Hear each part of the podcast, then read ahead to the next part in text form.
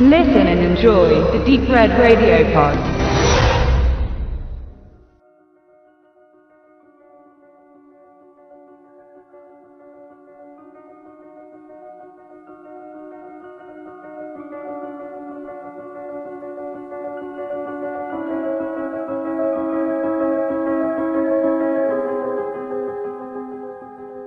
Was bringt ein unruhiges Kind am Abend am besten zum Einschlafen? Natürlich eine gute Nachtgeschichte.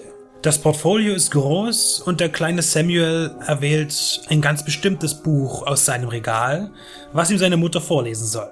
Mr. Babadook ist der Titel und mit jeder Seite entpuppt sich die Geschichte darin nicht als sanfter Bettbringer, sondern als schauernde Gruselmeer. Samuel ist verängstigt und schon bald manifestiert sich der stämmige, zylindertragende und langfingrige Düsterling aus seinen Träumen in die Realität.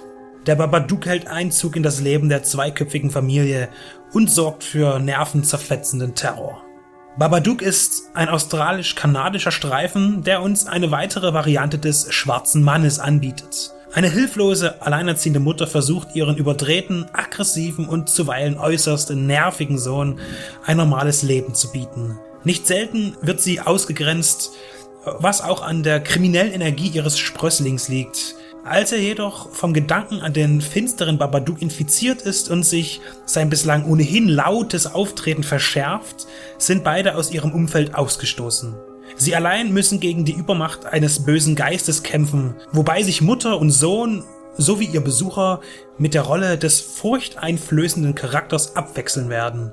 Es gibt Genres im Film, die gefühlt eine stetige Verwässerung aufzeigen. Gleiche Themen, gleicher Look, identische Abläufe. In den 70er und 80er Jahren waren es beispielsweise der Slasher oder Endzeitfilme, die sich häuften und sich selten unterschieden. Heute kann man diesen Umstand ohne weiteres auf den Gruselfilm münzen.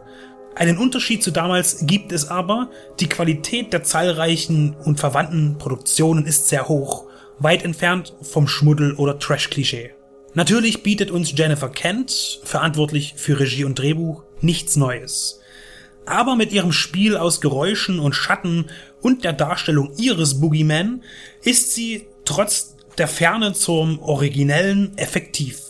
Noah Wiseman spielt den Samuel, es ist sein Debüt. Er switcht zwischen kindlichen Gebärden und Besessenheit. Zuweilen ist seine Darstellung dermaßen anstrengend, dass man ihn selbst einer erzieherischen Maßnahme zuführen möchte. Im Rahmen der Geschichte verkauft er sich dadurch sehr glaubwürdig. Die gestresste Mutter wird von Essie Davis verkörpert. Hier steht das anstrengende Leben zwischen Pflegeheim, in dem sie arbeitet, und dem heimischen Zappelphilipp wahrhaft ins Gesicht geschrieben. Dieses Duo funktioniert und auch der Babadook ist gelungen, auch wenn er optisch und auditiv andere Heimsucher zitiert. Wer sich also gerne in den Kinosessel drückt und es ihm primär gleichgültig ist, welches Monster ihn erschreckt, der sitzt ab dem 7. Mai bei Babadook im richtigen Saal. Die inhaltliche Konstruktion bleibt beliebig, aber spannend ist es dennoch. Und nach angemessener Einführung und Erklärung geht der Spuk dann auch ordentlich ab. Vermutlich dreht sich nach Ansicht des Films auch die ein oder andere zart beseitete Seele auf den Heimweg um, weil sie glaubt, aus den Dunkeln ein Baba Duk Duk Duk gehört zu haben.